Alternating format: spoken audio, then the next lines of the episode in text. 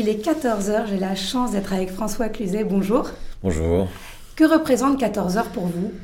14h, je dirais que c'est la première séance de l'après-midi pour le cinéma. Et est-ce que vous êtes ponctuel? Oui. Oui, j'étais habitué à ça. C'était même pire que ça parce que mon père me disait quand on a rendez-vous chez le dentiste à 15h, il faut être en bas à 15h moins 5 et il faut entrer dans l'immeuble à 15h moins 2 et il faut frapper ou sonner à 15h pile. C'est complètement dingue. du coup, j'ai pris cette habitude, j'essaye d'être ponctuel. Quel rapport vous entretenez avec le temps? C'est votre ami ou votre ennemi? Ah non, c'est mon ami. Oui, oui.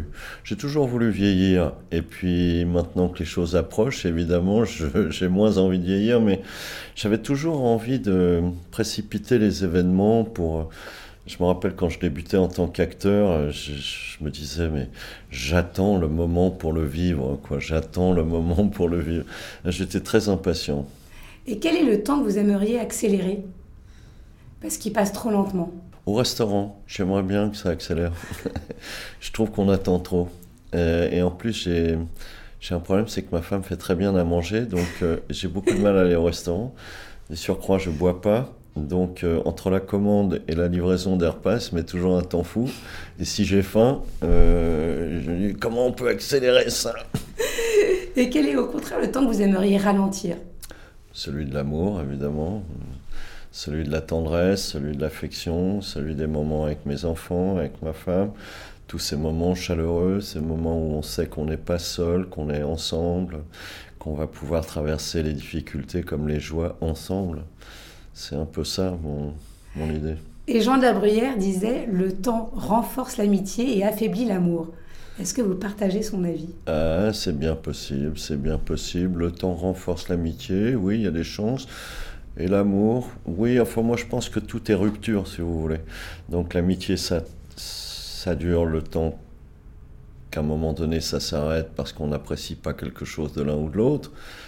Et l'amour, c'est, c'est plus simple, c'est lié au désir, donc quand il n'y a plus de désir, les choses s'arrêtent.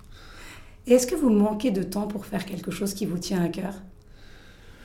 Non, je manque pas de temps. Ça, c'est la fin qui va le décider. Autrement, j'ai toujours plein de choses que je veux faire. J'espère pouvoir les faire, mais en même temps, à chaque fois que je réalise un truc que j'ai toujours voulu faire, s'en pointe un autre, ou un deuxième, ou un troisième. Donc, euh, je crois que j'aurai jamais le temps de faire tout ce que j'ai en tête, ou ce que j'aimerais faire, que ce soit les voyages, que ce soit euh, les arts plastiques, que j'aime beaucoup. J'aime beaucoup la sudure, j'aime beaucoup l'art brut, j'aime beaucoup la sculpture.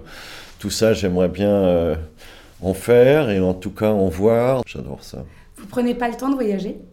Ah si, si, je voyage beaucoup. J'ai toujours beaucoup voyagé. Même, je dis souvent qu'il me faut toujours un, projet de voyage, même si ça se fait pas, parce que dans les moments où je m'ennuie, où les choses m'emmerdent, je me dis, ah oui, mais je sais que je vais aux Bahamas, ah oui, mais je sais que je vais à Buenos Aires, je sais que je vais en Patagonie, ou je sais que je vais...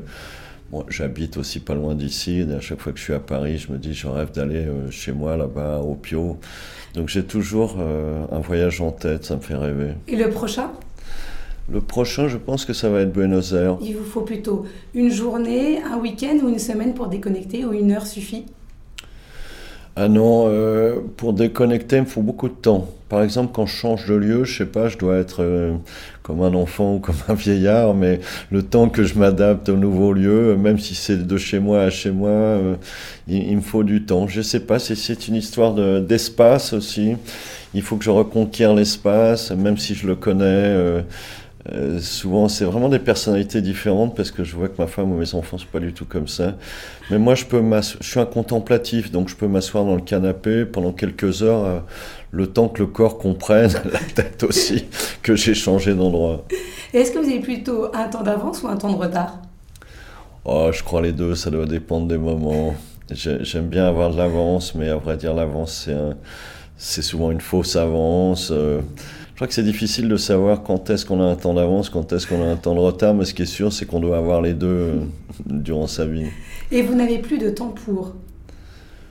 Ah, J'ai plus de temps pour aller à la pêche, par exemple.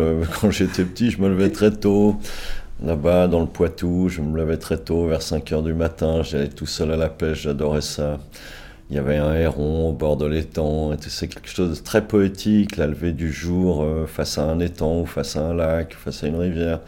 Il y a quelque chose de très, très poétique. Ouais. Merci beaucoup en tout cas d'avoir pris le temps d'être avec nous. Je vous en prie.